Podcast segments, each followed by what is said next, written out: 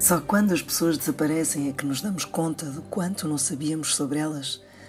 Há dois dias morreu uma prima do meu pai e dei-me conta que não sabia quase nada sobre como tinha sido a sua vida. Quer dizer, sabia mais ou menos os factos, que eram parecidos aos do resto da família. Sabia que ela tinha nascido e crescido em Angola e vindo para Portugal na altura da descolonização, como milhares de luso-angolanos.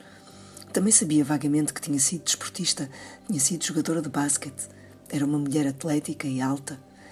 Sabia que tinha perdido o pai dela cedo e de forma violenta. Também sabia que tinha perdido o filho mais velho.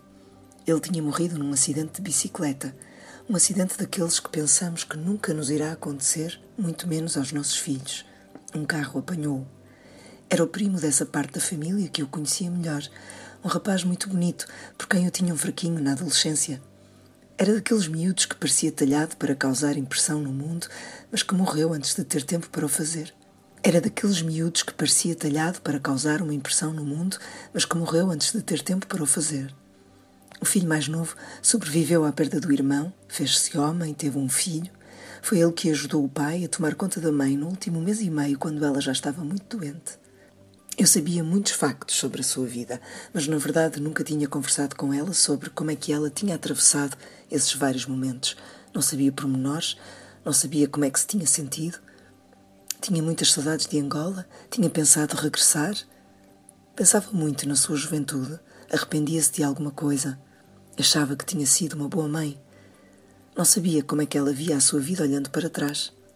Víamos-nos sempre em encontros de família em que estava demasiada gente para poder conversar de perto com quem quer que fosse. Por exemplo, ela falava muitas vezes no filho que tinha perdido.